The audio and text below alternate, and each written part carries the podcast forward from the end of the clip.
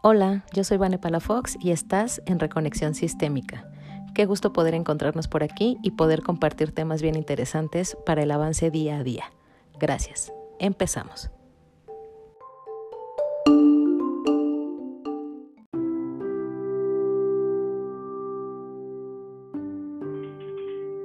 Hola Carlita, buenas tardes, ¿cómo están? Yo soy Vane Palafox de Reconexión Sistémica y para mí es un gusto tenerlos otra vez por acá. Ya estamos haciendo los nuevos programas con estas charlitas de café que creo que se les va a hacer súper interesante.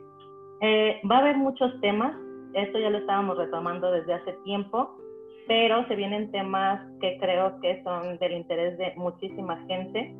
Y en esta ocasión, eh, como anfitriona de esta nueva temporada, tenemos a Carlita Escudero y a Betty también, que nos van a, nos van a dar dos panoramas generacionales de cómo se empiezan a ver las cosas. No post pandemia, porque todavía no salimos de ella, pero eh, bueno, después de estas dos oleaditas que nos tocaron muy, muy fuertes. Y bueno, pues yo les doy la bienvenida a las dos. Muchas gracias por estar aquí y eh, pues arrancamos este nuevo proyecto que creo que les va a servir a muchas, muchas personas. ¿Cómo están? Bien, gracias, mi Iván hermosa. Muchísimas gracias de nuevo por, por invitarnos y es un placer estar aquí en, estas, en este nuevo eh, episodio, en estos nuevos temas, en estas charlitas con café y pues un placer. Y pues aquí estamos, mi querida Vane. Gracias. Muchas gracias a las dos. Y bueno, eh, para que mi Betty no se quede tan calladita, les voy a pedir por favor que se presenten las dos. Em, pues una, una presentación como, no breve, sino muy específica. La primera, bueno, pues a qué se dedican y, eh, bueno, qué las une a ustedes dos. Ok, perfecto. Bueno, yo soy uh, Carla Escudero Castillo, soy licenciada en psicología con especialidad en psicoterapia, gestal sistémica familiar, entre otras más. Soy uh, directora del Centro Superior Psicoyes. Me dedico efectivamente a dar pues todo las consultas psicológicas, procesos, talleres, diplomados, pláticas y este y pues bueno, aquí estamos. Soy madre de dos preciosas hijas. Una de ellas es la que está aquí presente conmigo el día de ahora y este pues bueno, esa sería un poquito mi presentación, mi querida Vane. Muchas gracias, Betty.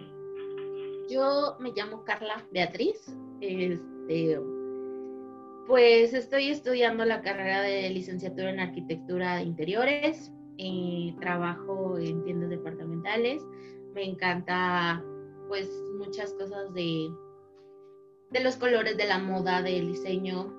Y yo estoy aquí porque tengo una madre psicóloga y me hace preguntarme todo y cada paso que doy en mi vida y me lleva a, a meterme muchísimo más en mí de lo que a veces uno quisiera y me generan muchas preguntas. Entonces estoy aquí para, para compartirlas porque quiero pensar que no soy la única que de repente tiene estas dudas.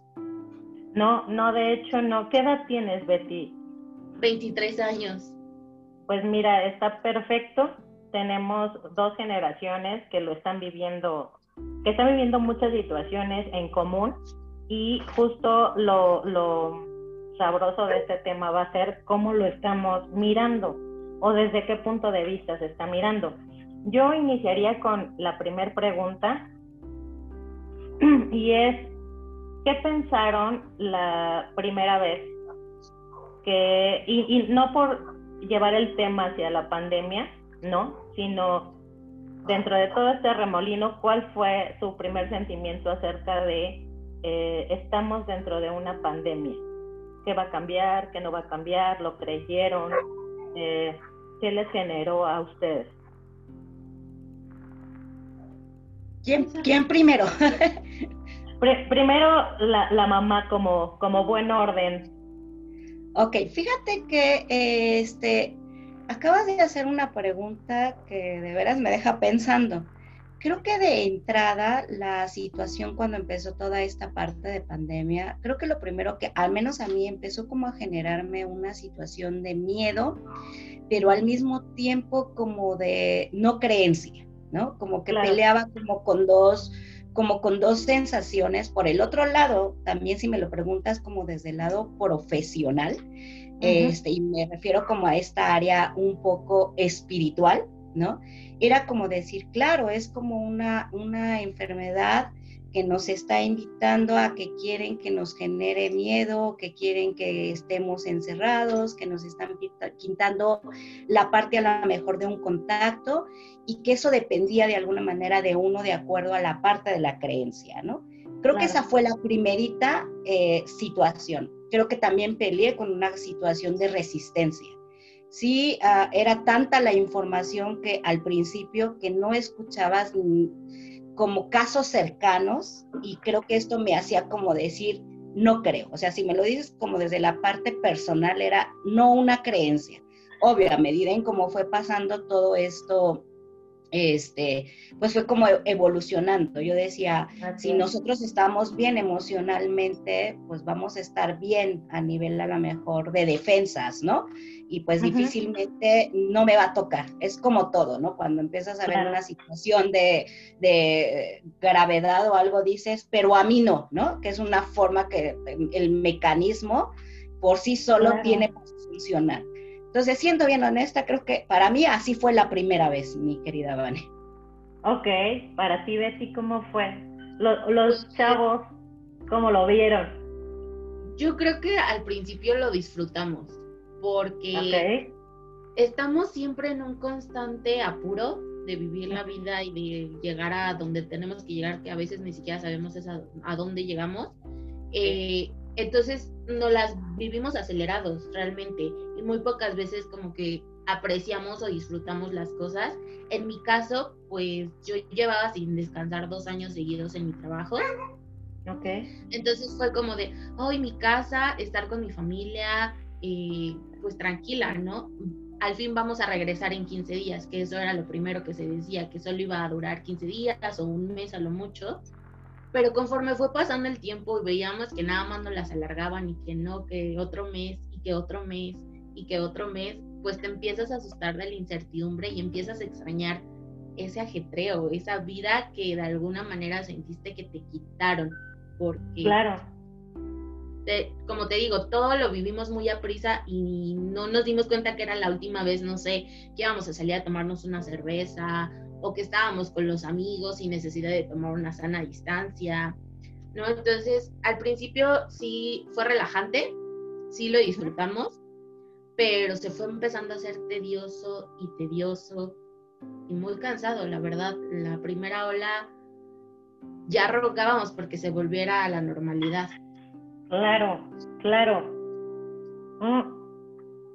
Es bien interesante ver los dos puntos de vista, porque creo que entre una generación y otra, que de hecho entre la generación de tu mamá y la tuya puede haber una más en algunos casos. Eh, afortunadamente así es, porque bueno, eh, ya lo hablaremos en otros programas, pero pues al final se genera vida y puede haber varias generaciones entre ustedes dos. Pero eh, aquí lo que yo estoy viendo es esa brecha de cómo estás viendo la vida, ¿no? Una es, eh, pues, de una mamá que cubre a sus críos y que te entra luego, luego la preocupación de ¿y qué vamos a hacer? ¿y cómo va a estar? Pero me relajo, siento que, que Carla tiene como mucho conocimiento en esta parte, pero sí llegó un momento de ¿y qué está pasando? Me imagino. Y del lado de Betty fue, eh, pues tampoco hemos vivido algo así, pero mi atención es hacia otros puntos porque pues al final creo que puede pasar, pero también la preocupación era diferente de ya me aburrí aquí y creo que eso no es malo, porque todos lo hemos vivido a nuestra generación y a la edad en esto va a pasar.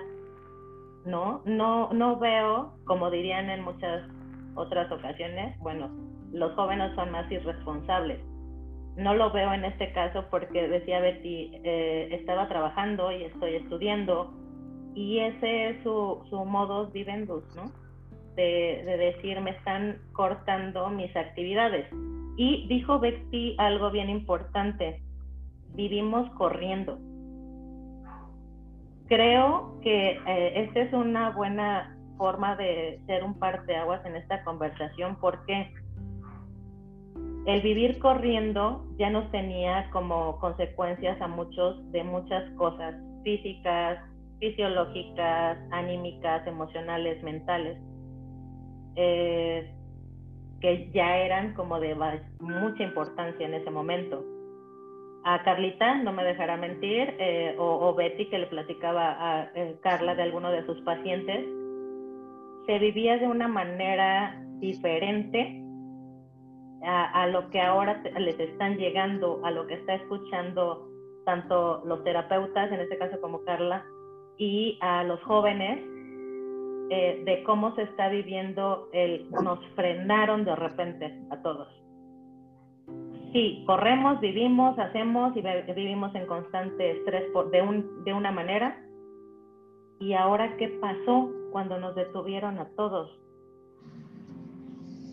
Estuvo, estuvo algo complicado, pero Carlita, ¿cuál fue tu punto de vista como, por supuesto, como madre de familia, pero eh, también como terapeuta? Y ahorita nos seguimos con Betty para ver qué, qué nos puede decir. Sí, Vane, claro que sí. Es una pregunta eh, realmente eh, bien bonita, bien interesante, Vane, porque si tú me lo preguntas como mamá, por supuesto, entre como la primera pregunta que a como se fue empezando a dar toda esta situación que se fue alargando, postergando, que lo empezamos como a ver ya todavía mucho más cerca, era decir, efectivamente, cómo, porque déjame compartirte que no es la, como tú decías, de las generaciones, ¿no? Tengo ahorita generación de Betty, de estos 20 añitos y tengo una también de 13 añitos, ¿no? Entonces, esa situación de, verlas, ¿no? De repente la pequeña de ciertas actividades, tener que estar eh, encerrada, ¿no? Eh, con esta parte de vulnerabilidad de ella, con esa necesidad también de trabajar, que si la reunión, como mamá entraba yo en un conflicto, ¿no? había como una parte como de incongruencia, ¿no? ¿Cómo era posible que pudiera ir como a trabajar, aunque llevara toda la parte de los protocolos y de los cuidados, pero al mismo tiempo a lo mejor no dejarla eh, ir a tomar a lo mejor un café, a lo mejor no a una fiesta, ¿no? Entonces decías, si de todas maneras el riesgo puede como existir, era una situación fuerte porque decir, claro, su vida la tienen, tienen que continuar, eh, no podemos detener la situación, no sabemos en dónde pueda pasar. Ver también la situación de esa desesperación de, ambas, ¿no? Una por pequeña porque todavía a lo mejor el entendimiento y la comprensión no está como a toda la magnitud, a como lo estaba viviendo Betty también, ¿no? Que fue algo que empezó ella a darse cuenta también con lo que estaba alrededor pero las situaciones de detener o no detener, de dar permisos, de, insistir, porque parece ser que insistía y se enojaba, ¿no? Era también en, una parte, porque pues en, esta edad, en esta generación, pues ves eh, lo que está viviendo ahorita presente, nuestra generación como mamá con las actividades, ver la generación de ellas, y no nada más de eso, también tener otra generación atrás como los papás, ¿no? Y decir, claro, si no los son más vulnerables, pues puedes como también como afectar o no cuidar y son otro tipo de pensamientos, ¿no? Un miedo, entonces va todo como haciéndose fuerte a nivel familiar y creo que no soy, quiero comprender que a lo mejor no soy la única como mamá. Como profesionista, pues algo que también me empecé a dar cuenta a la pregunta que tú me estás haciendo y que hoy lo veo mucho en la parte de estos casos, creo que la mayoría ahorita de, de, los pacientes que estoy atendiendo es exactamente una generación como la de Betty, ¿no? Estoy hablando a lo mejor de los 30 añitos, algo que está sucediendo con esto que ella compartía, de este acelere, de esta parte de sus ritmos de vida, este, algo está sucediendo también que están generando una pérdida de identidad. O sea, si así me dijeras tal que es, es como una pérdida de identidad, de decir, en este momento nos pararon todo, todos nos detuvieron, ¿no? Nos mandaron literal a un encierro que los está invitando a hacer tantas evaluaciones que difícilmente en general, sea la generación que sea, no nos damos como el permiso de hacer esa valoración. Pero ahorita para ellos están como en una pérdida de identidad, de de veras para dónde voy, quién soy, ¿no? ¿Cómo le hago? ¿Cómo arranco? Porque todo está siendo diferente, nuevo, se están enfrentando a, miedos, a temores, a muertes, literal y muertes de, físicas, ¿no? Y al mismo tiempo a muertes emocionales, a muertes de pensamiento, está haciendo todo un cambio impactante. Entonces, pues con eso yo respondería las dos, que sí son dos, a pesar de que están eh, vinculadas, una como, como mamá este, como en esta parte de, historia de vida y la otra como profesión, de veras sí eh, eh, eh, está, está impactante la situación ahorita, Van. Está bien interesante porque esta entrevista está muy buena. Esta entrevista creo que se está haciendo porque tú eres una profesional en toda esta parte de psicología, en todas las terapias que das pero por supuesto también eres madre y estoy segurísima que en todas las familias, me atrevería a decir que no hay una sola familia y ahora sí es a nivel mundial, o sea, esto es muy importante que no haya vivido un pedacito de lo que estás diciendo. Y seguramente eh, va a haber muchas personas que vean este video y digan, claro, me estoy identificando con esto, me estoy identificando con el otro. Y justo para eso es este video. Vamos a tener ahorita más adelante un poquito más de información, pero eh, quería entrevistarte de esta manera también porque eh, pues no son superhéroes los psicoterapeutas, no son superhéroes los chavos que están resistiendo a esto y atrás de la sonrisa y atrás de la ayuda, eh, cada uno está viviendo sus historias. Entonces, eh, para que todos los demás vean que esto es muy humano, que hay miedos, que hay, eh, pues sí, incertidumbre en todos los ámbitos. Y creo que es una buena forma de hacerles saber a los padres que los chavos también tienen preocupaciones y que también sufren un estrés y que también eh, las cosas que les preocupan son muy importantes y de alguna manera también los chicos van a voltear y decir, ay, espérame porque desde la perspectiva de padre, eh, obviamente lo voy a vivir hasta que yo los tenga, hasta que tenga un hijo, pero eh, no lo había observado, ¿no? No había visto esto en ti. Y creo que puede resultar algo bastante bueno. Betty, ¿qué opinas? ¿Cómo era antes? ¿Cómo era después? ¿Qué pensaste? ¿O qué observas de diferencia en esto? es que como lo decía mi mamá, tuvimos un stop en nuestra vida. Y quiero pensar que la mayoría de mi generación nos mantenemos tan ocupados para no pensar en cosas que a nosotros mismos nos dañan internamente. ¿Por qué voy a esto? Nosotros fuimos educados por dos generaciones, la generación de mi mamá y la generación boomer, una generación arriba. Entonces crecimos con una exigencia de de todo. O sea, mi mamá a mi, a mi edad ya me tenía. Y yo volteo a ver ahorita como el trayecto de mi vida y digo, yo no podría con una responsabilidad así porque me quiero ver a mí primero, ¿no? Algo que a lo mejor muchos papás y muchos abuelos no hicieron porque en ese tiempo no era correcto.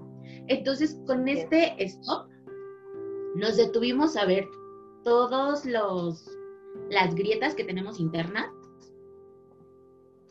Y escarbarle y escarbarle. Porque ya teníamos el tiempo, porque no teníamos, ay, que me voy con el amigo aquí abajo o a donde sea, y simplemente el trabajo, ¿no? En mi caso, que era el retail, este, pues eran cursos en la mañana, pero toda la tarde ya la tenías libre. Y era como, bueno, ¿y ahora qué hago? Ya me aventé todas las series de Netflix, ya vi todo, ¿y ahora qué, no? Entonces te pones a pensar en eso y te das cuenta de de todo lo que callaste, de todo lo que guardaste, de todo lo que sí te afectó y tú decías que no te afectaba, y, empiezas a entrar en un choque mental. Yo le decía a mi mamá en una de las ocasiones, yo me siento como si quien soy o quien creí que tenía que ser por una expectativa desapareciera y estoy intentando buscar quién quiero ser. Pero en esta pérdida, bueno, en esta sí, en este valle de incertidumbre se perdió mi brújula. no sé para dónde voy a caminar, no sé si sí quiero eso que estoy haciendo en mi vida o si quiero cambiarle tantito o no tengo ni idea. Y tenemos esta presión de que ya no somos los chiquitos, porque yo lo veo con la generación de mi hermana, ¿no? De repente yo me quiero sentir muy joven y decir, ay, no, yo hace poquito tuve esa edad, ¿no? Y de repente volteo y digo, no, ya estoy creciendo, ya estoy siendo un adulto responsable, ya tengo cosas que pagar. Pero pues ahora mi mamá y digo, no, todavía no estoy tan adulta, todavía no me preocupo por los topes.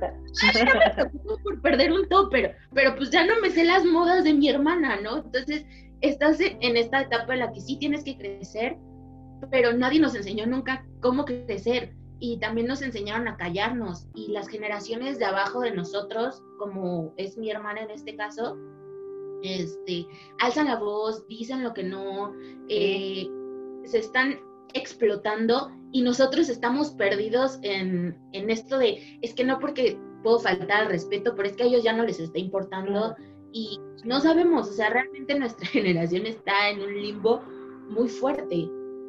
Fíjate que eso que estás diciendo, de hecho dijiste algo que hasta me levantó así como los pelitos, que dijiste, eh, estuvimos viendo nuestras grietas internas. Em, es una maravilla que lo puedas expresar así. Creo que muchos chavos con esa palabra han de ver, o sea, van a decir o, han de haber dicho ahorita en el programa. Es que justo es la palabra que está describiendo lo que estoy sintiendo en este momento. Y justo por eso es muy válido necesitamos hablar más con los chicos y saber qué es lo que están sintiendo y qué están pensando. Afortunadamente, digo, tengo la fortuna de, tenerlas siempre a ustedes a mi lado, de, convivir, de platicar, y, yo veo esa comunicación que hay, que es muy grande, que es muy abierta, eh, que gracias a los conocimientos también que tiene Carla, gracias a su carácter se puede hablar y se puede dialogar no dejan de ser madre e hija y a veces, bueno, pues los conflictos normales que, todos tenemos, pero es un gran apoyo.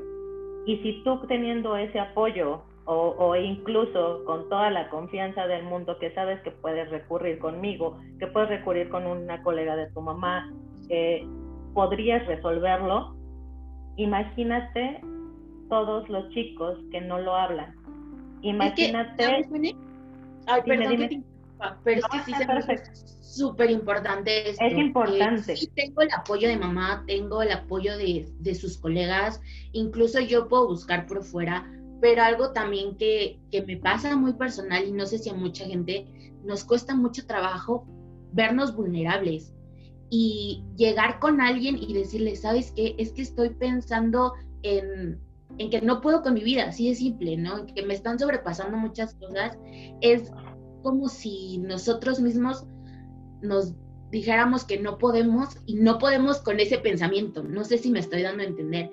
Entonces el hecho de vernos vulnerables ante alguien, te digo, con la enseñanza que traemos de las dos generaciones atrás, de que siempre han luchado, de que en las épocas antiguas era más difícil. Y vienen todos estos reclamos de es que yo a tu edad ya tenía esto, ya me había casado, ya tenía un carro. Entonces es como decir, no tengo el permiso de sentirme mal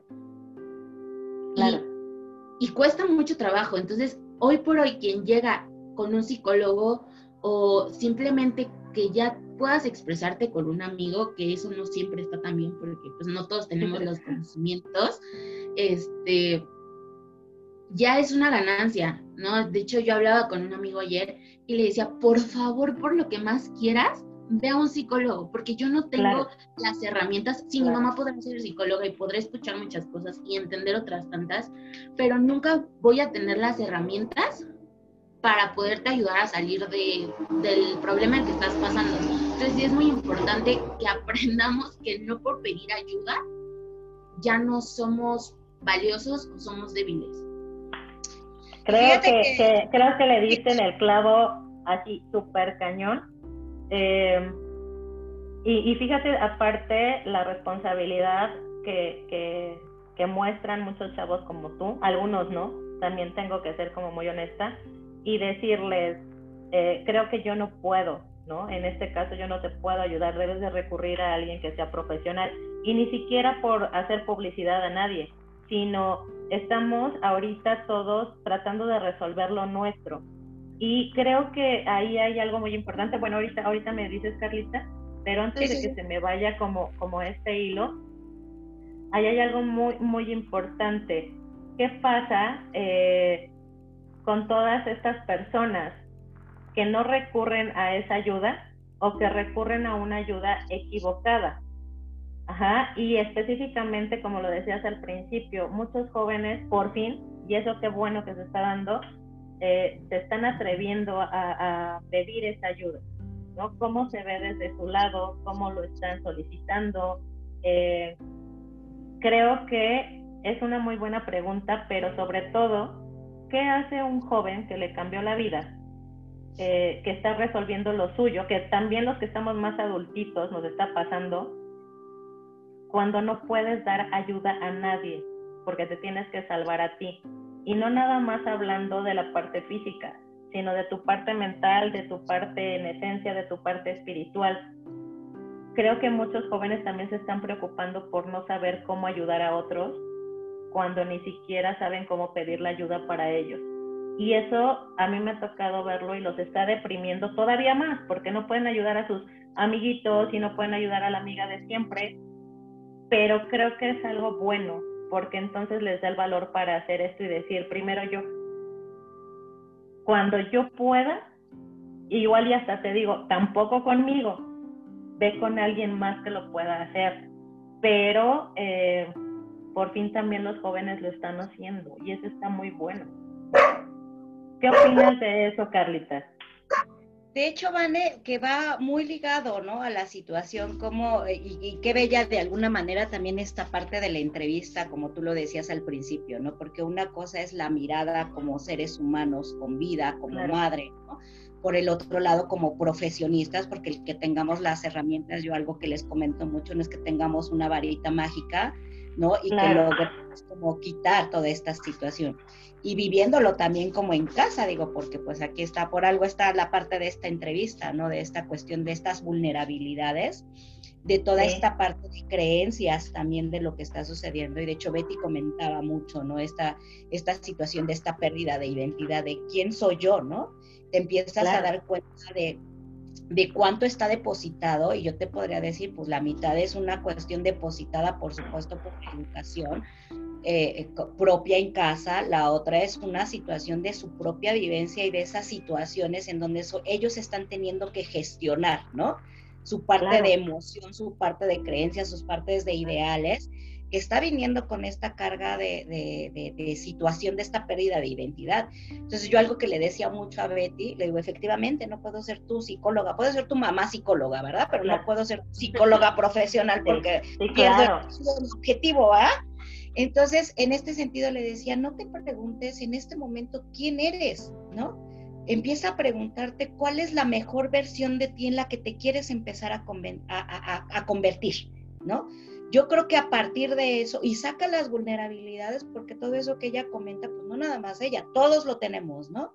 Claro. Obvio, para ellos está haciendo un poco más de trabajo el tener que darle voz a lo que de alguna manera por, por cuestión de generaciones se tuvieron que callar, por el otro por lo mismo que ellos tuvieron que decir, claro, tengo que funcionar así para ser funcional, tengo que callarme, ¿no? Y en este momento ahorita que todas esas voces están resurgiendo en toda esta parte de esta generación, es lo que digo, claro, que qué bueno que está haciendo porque les está dando también la pauta, más allá de lo de la pandemia, les está dando esa pauta de volverse a encontrar, ¿no? Literal, con, esa vulnerabilidad, con el miedo de cuestionarse. Eh, le decía yo a Betty, no se te olvide mucho algo que creo que está sucediendo, que va como un poco ligado a lo que le comentaba. Le decía, no se te olvide que para poder llegar a una meta necesitamos objetivos. Y algo que creo que empezó a suceder con su generación de ellos es que se empezaron a ir nada más a la meta y se les olvidaron realmente cuáles eran los objetivos. Y entonces esto estaba lleno de expectativas, estaba lleno de exigencias. Y en este momento que les pusieron una pausa, dijeron, ay, en la torre, ¿realmente esta será mi meta? ¿Y dónde quedaron esos objetivos de sueños, de, ilusiones, no? Porque creo que también esta parte, si hablamos como de, las situaciones, ah, no nada más de lo, de lo malo que está sucediendo, sino también de algo, que podamos sacar algo bueno, creo que también nos está invitando a todos a volver a buscar la situación gratificante pero para poder buscarla una situación gratificante, con sencillez, de poder volver a hacer una valoración hacia dónde van esos objetivos, ¿no? O esa meta, pues también nos está permitiendo primero darnos cuenta de qué es donde estábamos equivocando también un poquito el camino. Claro. Entonces creo que a, medida, claro, ahorita los chicos, todos en general, ¿eh? y, también la, las generaciones también de los adolescentes también sería otra cuestión de un tema porque todos están ahorita, literal les digo, le decía yo mucho a Betty, es como si todas tus emociones, tus sentimientos se te hubieran puesto enfrente. Entonces, si tú no puedes como gestionar también eso y ver primero por ti, pues cómo vamos a poder brindar ahorita una ayuda, un consejo, cuando ni siquiera está teniendo forma, ¿no? Para, y fíjate Que, que estás diciendo algo bien importante eh, ahorita lo enfocamos como mucho en la comparativa de cómo lo ven los chicos y cómo lo ven las generaciones que están abajo. Esa está buena, esta, esta pregunta está buena. Eh, desde su punto de vista, y esto lo hago precisamente para que muchos papás de los que están viendo este video y muchos de los chicos que están viendo este video eh, se identifiquen en algo y justo recurran si quieren recurrir con Carlita, si quieren recurrir con cualquier persona profesional, está bien. Pero, eh, ¿y tú cómo te sentías? ¿Qué cambió para ti? ¿Qué cambió para tu generación? Eh, ¿En qué te sentiste vulnerable? Porque es una, una situación de arropa a los tuyos. Y mira la generación de Betty y mira la generación de la más pequeña. Si ahorita pudieras representar a los padres de familia, lo voy a cerrar un poquito, de tu generación, ¿qué les podrías decir a los jóvenes? ¿Cómo nos sentimos los padres de, familia de tu generación? Hay miedos, hay, hay aprendizaje, eh, ¿qué hay adentro de...? y lo estoy cerrando mucho porque digo, todavía viene una generación atrás de nosotros o antes que nosotros pero ¿cómo expresarías esa parte? Fíjate que primero tendría que compartirte una situación. Yo creo que la primera situación basaría en la cuestión de la experiencia, ¿vale? Tú nos hiciste la pregunta del cómo fue al inicio, ¿no? Y te fuimos como un poco comentando. Eh, y yo te dije, al principio era como el claro, ¿no? Tienes que mediar la situación, ¿no? Te vuelves como mediador. Eh, algo que sí necesito compartirte, porque creo que no es la misma mirada. Si esta pregunta me lo hubieras hecho a lo mejor hace un mes, te hubiera contestado diferente. Aquí, como tú sabrás, somos este, literal, somos sobrevivientes de esta situación, algo que no creímos que iba a suceder y que eso cambió una mirada totalmente. Eh, cambió todo. Realmente la vimos difícil, o sea, la vimos realmente y, digo, y voy aquí a atreverme un poquito, este, Betty estuvo, eh, literal, estuvo en la línea, ¿no? La verdad es que yo creí que no la contaba en cuestión de... Y les agradezco muchísimo por compartirlo porque sé que eh, es algo como muy, muy personal. Digo, me hicieron parte de ello y lo agradezco con todo el corazón, pero más que, que lo estén compartiendo aquí con nosotros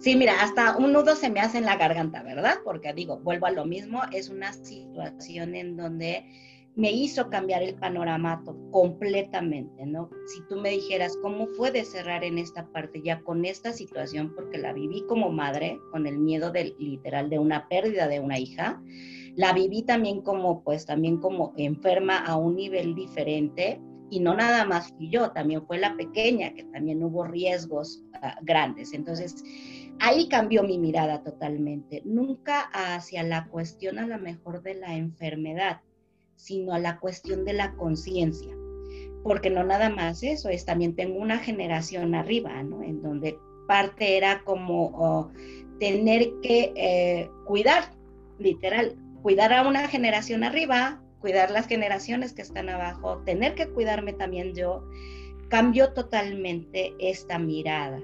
Si yo te dijera cómo se vive algo que yo te podría decir, sí se vivió con miedo, hoy a la fecha también es un miedo como muy grande, pero es como decir, es un miedo consciente, eh, literal como de alerta, de también de esta parte que por eso te decía algo que a mí me invitó mucho, fue en poder eh, decir, claro, la vida es sencilla, la vida es gratificante, todo esto es, nos está enseñando también a hacer una nueva valoración, saber que las cosas no van a ser iguales de, eh, de acuerdo a lo que estamos viviendo.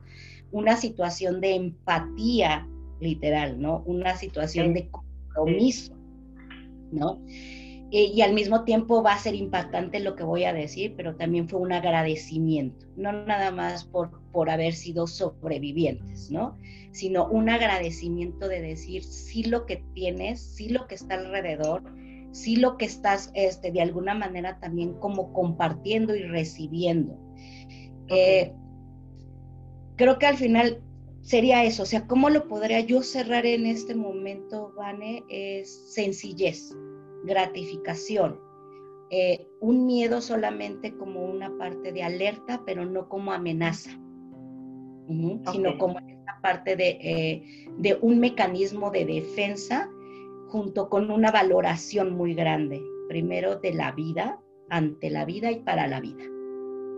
Ok, Carlita, pues muchas gracias por compartirlo. Betty, me encantaría que desde tu punto de vista de de una chica trabajadora, eh, de una chica que estudia, eh, de una chica que también a veces se revela, porque todos lo hicimos en algún momento, em, pues de todas las características que tuvimos todos o que tienen muchos ahora a tu edad y que son bien válidas porque nadie escarmienta en cabeza ajena, así nos tenemos que comportar a veces en esa edad. Eh, ¿Qué cambió?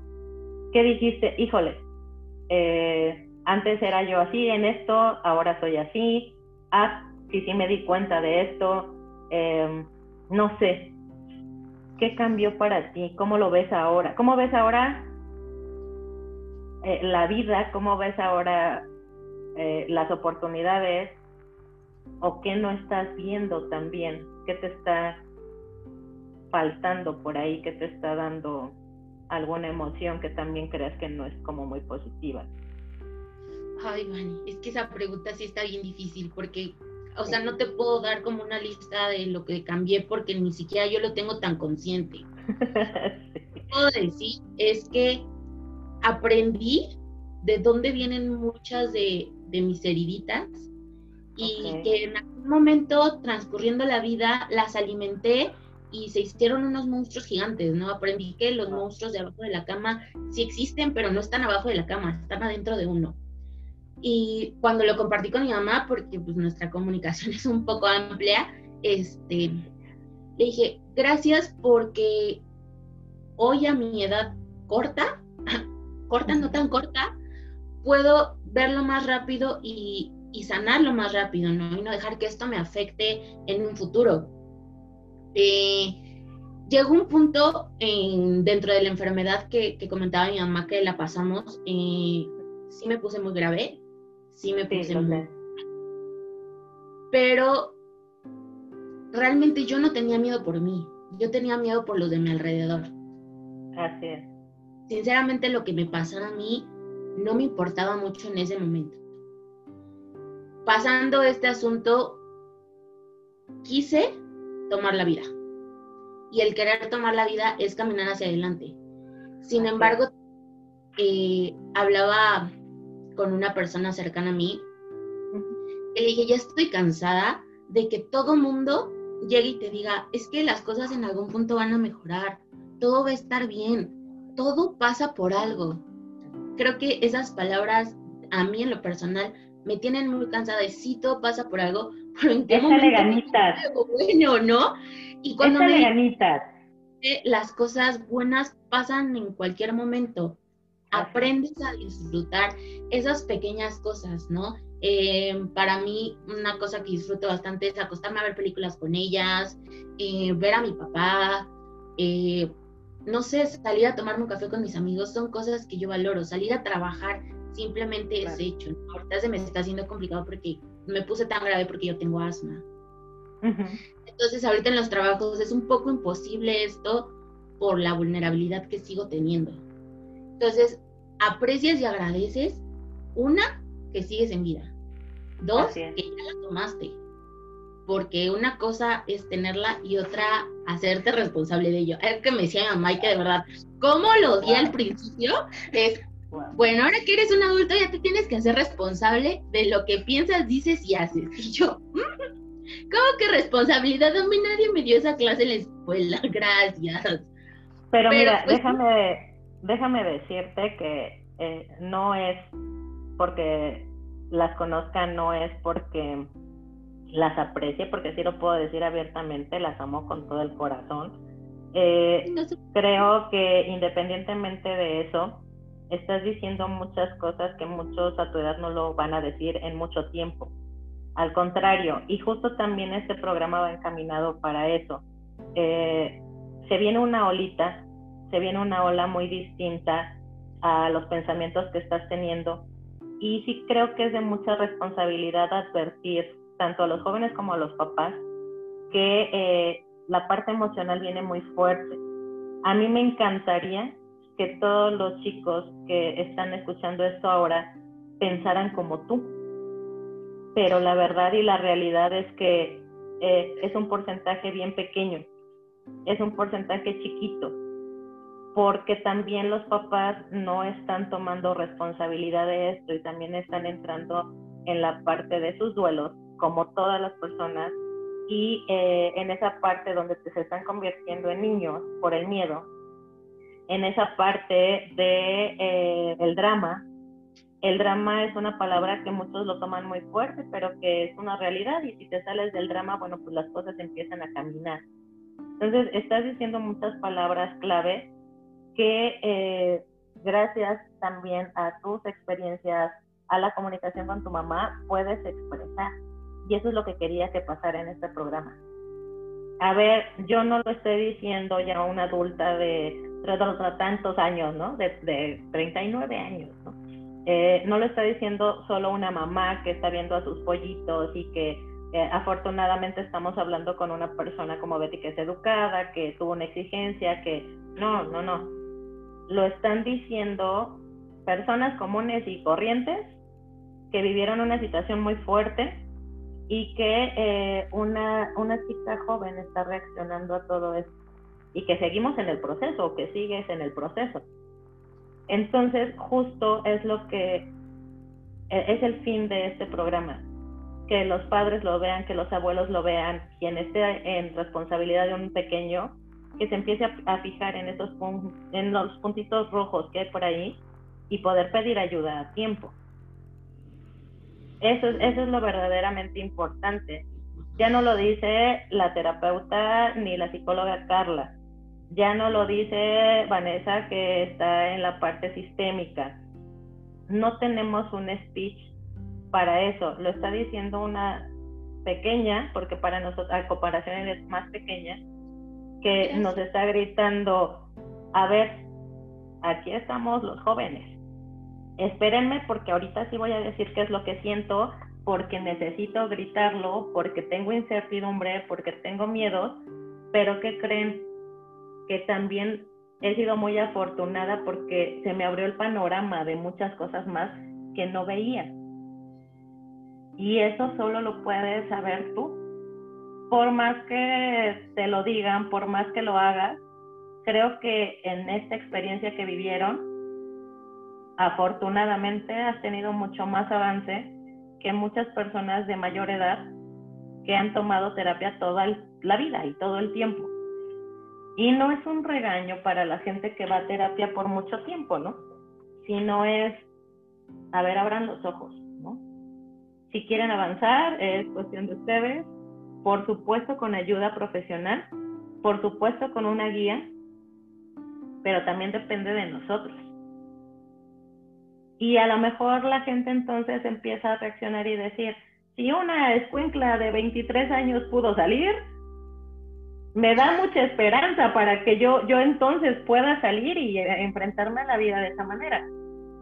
Creo que también ya ahora no depende de la edad, sino de la madurez que tenga la gente y las ganas de vivir. Y como lo dijiste así perfectamente, no es sobrevivir, es tomar la vida y decir, sí, sí, voy a hacer algo con ella. Y eso es muy importante, muy, muy importante. ¿Cómo ves, ¿Cómo ves a tu hija, Carlita? dime, dime, claro. No, está bien, está, no, está bien. Ahora me, tocó, ahora, ahora me tocó ser mamá, no psicóloga. Entonces, esto está muy bien. Esto Eso es maravilloso. Eso es maravilloso. Algo que, que mi mamá me, me, dijo mucho, porque hace poquito tuve yo igual una crisis mental. No por tener una mamá psicóloga me salgo de esas cosas. Nadie. Este, Nadie ni mágicamente me alivio. Este, Me dijo mi mamá algo bien fuerte que me dejó pensando. Me dijo, es que es bien fácil sufrir. Y yo, ¿cómo crees que va a ser bien fácil sufrir? Y entonces dentro de mi debraye mental dije, pues sí, a lo mejor me han tocado cosas fuertes y por una vez quise tocarla algo fácil quise irme por un camino fácil, pero no me resultó tan bien como yo creía, ¿no? Y, y me puse a cuestionar, es muchísimo más fácil sufrir y quedarte en el por qué me pasó a mí, el no es justo, el yo hice todo bien. Pues sí, hiciste muchas cosas bien, hicimos muchas cosas bien en nuestra vida, pero todo es un constante cambio y necesitamos estar mejorando siempre para poder dar lo mejor de nosotros. Y no sé, si a mí me... Eso que acabo de decir es súper importante, pero, pero es así como que el cimiento de las terapias que, que puede dar cualquier persona em, no es malo, no es malo quien llega a terapia y no sabe nada, no es malo quien llega a terapia y te dice es que no sé por dónde empezar. Eh, creo que justo es el primer pasito, el primero, para empezar a voltear hacia otros lados y decir, ay, mira, si hay varios caminos y este camino es diferente y, y me aviento, ¿no? Y si hay un bachecito, es decir, ok, tengo dos opciones, o tomar otro camino o ver si puedo levantar el tronquito o lo brinco o lo escalo y lo salto, ¿no? Eh, esas ya son decisiones de cada una de las personas. Depende de qué, pues de muchos factores, ¿no? Las circunstancias que hayan vivido, el apoyo que hayan tenido, que eso es muy, muy importante. Eh, pues de muchísimas cosas que, que, es, una, es una experiencia única con cada uno de los pacientes, ninguna es la misma, ninguna es, nunca va a ser la misma.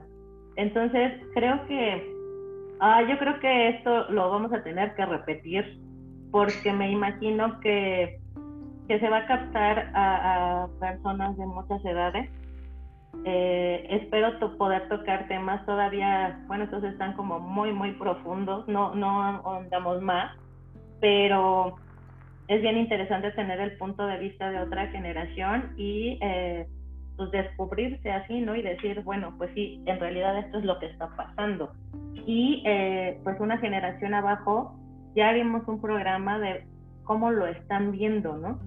A lo mejor su indiferencia, a lo mejor su rebeldía, a lo mejor todo lo que están haciendo los preparó para esto pasarlo mucho más leve. Y creo que de eso estoy muy segura. También las experiencias los prepararon a los pequeños para pues para poderlos resolver, poder resolver muchas cosas mucho más rápido que nosotros. Y eso está muy bien.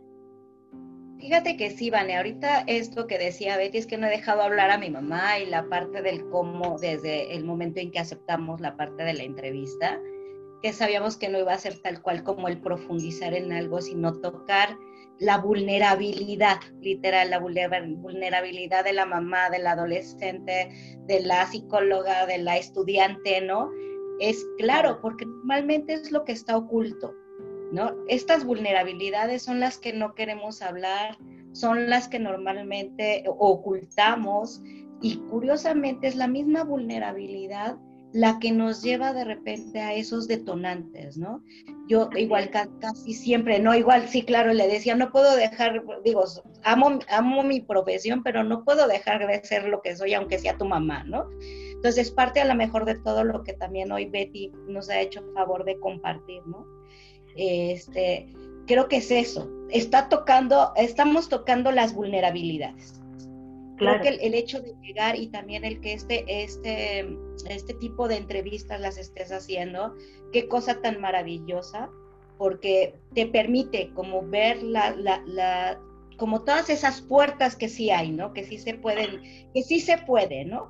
Esa vulnerabilidad, ese miedo, porque es lo primero. Primero como seres humanos que no nos gusta ver, que nos gusta como tapar, como cubrir, que curiosamente también cuando llegamos a una situación de un proceso terapéutico con quien sea, ¿no? Es esa parte, también darnos ese permiso de decir, claro, me siento mal, claro, estoy asustada, claro, hay miedo, claro, no sé por dónde comenzar para poderle empezar a dar una valía a esa situación, ¿no? Entonces, igual hace ratito que yo te comentaba, ¿no? Esta situación del miedo, yo cuando sucedió todo esto estaba yo muy enojada, ¿no? Este, muy enojada porque yo decía, esto no, no, no tenía por qué pasarnos, ¿no? Yo me creía que estaba un poco mejor emocionalmente, ¿no? Que mis defensas estaban levantadas, ¿no? Y literal cuando me dicen, ¿cómo te fue? Les digo, viví los miedos, todos los miedos que en mi vida me imaginé que pudieran existir, ¿no? En el cual, obvio, que todas las vulnerabilidades en todas las áreas propias, ¿no? Este, como, como madre, como profesionista, como hija, todas las vulnerabilidades, ¿no? Cuando entonces logras verlas, logras como, ni siquiera es como enfrentarlas, ¿no? Porque la verdad es que no es que te pongas a pelear o a negociar con, con, con, esa vulnerabilidad, sino empiezas como a comprender y a entender. ¿Por qué te estoy comentando esto? Porque creo que es algo que es lo que nos está sucediendo. Yo algo que me preguntaba mucho, dije, bueno, bendito Dios a nosotros, pues nos fue bien, ¿no? ¿Cuánta gente está allá afuera en este momento también? ¿no? Que dices, igual, en el Inter, igual como tú sabrás, ¿no? Que estábamos nosotras enfermas, había mucha gente conocida de decir, híjole, quiero ayudar, ¿cómo ayudo? ¿Cómo ayudo si ahorita estoy apenas pudiendo en este sentido emocional, económico, ¿no? En, en, todas estas... No, y, y, es que esa parte es un tema, Carlita, que de, de todos modos lo vamos a tratar, porque es un tema súper amplio, eh, ya cómo afectó en todas las áreas de todas las personas, económica, social, moral, en duelos, en... Y es que esto da para un hilo impresionante. Eh, creo que lo vamos a dejar ahora por aquí. Espero se queden todos muy picados. Y antes de concluir, quiero eh, agradecerles a las dos por abrirse así, eh, por confiarme estas pues, muchas cosas que son muy personales y más porque son madre e hija, más porque vivieron una situación muy delicada. Pero me, me, atreví a hacerlo porque sé que también confían en el trabajo de reconexión sistémica y eh, vamos a llegar a un montón de gente que a partir de aquí, a lo mejor con una, con una sola, que recurra a una terapia ya la hicimos. Y a lo mejor eh, nosotros no vamos a salvar una vida, pero a lo mejor a una personita se le ocurre ir a la terapia y, y puede ver que la vida puede cambiar o que la puede ver de otra manera y eso es algo muy bueno y creo que entonces se hizo un trabajo bastante, bastante efectivo. Y si no, creo que también tenemos que decir que ahora la vida es responsabilidad de cada quien y que también cada quien va a agarrar sus pasos y eh, también tenemos que respetar eso. Entonces yo les agradezco en el alma. Por favor, quien eh, quiera acercarse con Carla Escudero, Carlita, ¿cómo te encontramos? Ah, ¿Cómo recurrimos a ti? Ok, Vane, estoy en redes sociales por Facebook como Centro Superior Psicoyes. Estoy en Instagram como Centro Superior Psicoyes. Estoy en Spotify también como Centro Superior Psicoyes. Eh, ah, y si no, un mensajito por WhatsApp y con muchísimo gusto brindamos la atención necesaria. No nada más trabajo yo, sino trabajamos un equipo completo como reconexión sistémica, como el Centro de Neurografología y algunos más. Entonces, si no es algo que nos competa a nosotros, pues buscamos la parte del especialista para que pueda llegar a la persona y la terapia ideal y perfecta. ¿Ok? Para la persona, por supuesto. Para la persona. Sería al, gracias. Dime, dime. No, te iba a decir el número, pero bueno. No, sí, sí. El número telefónico sería el 5533 452351. Perfecto. Repítenos el número, Carlita, por favor, para WhatsApp directo. 5533 452351. Perfecto. Y bueno, pues ella es la psicóloga Carla Escudero Castillo. Y eh, Betty, muchísimas gracias. Gracias por confiar, gracias por compartir.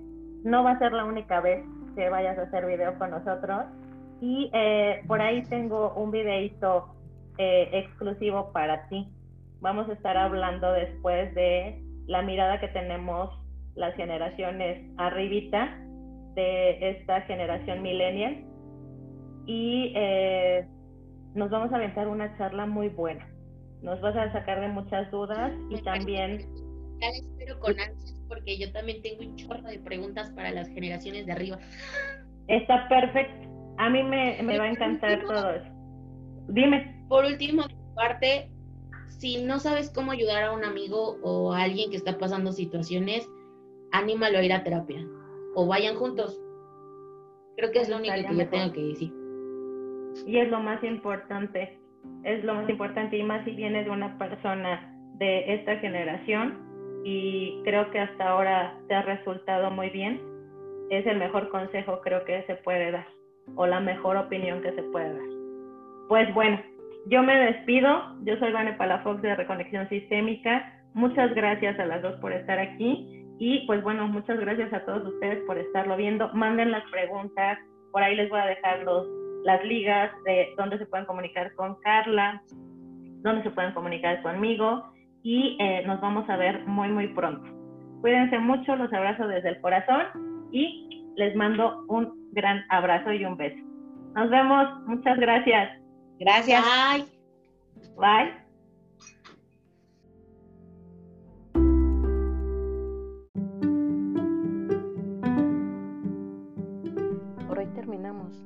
Pero nos escuchamos muy pronto.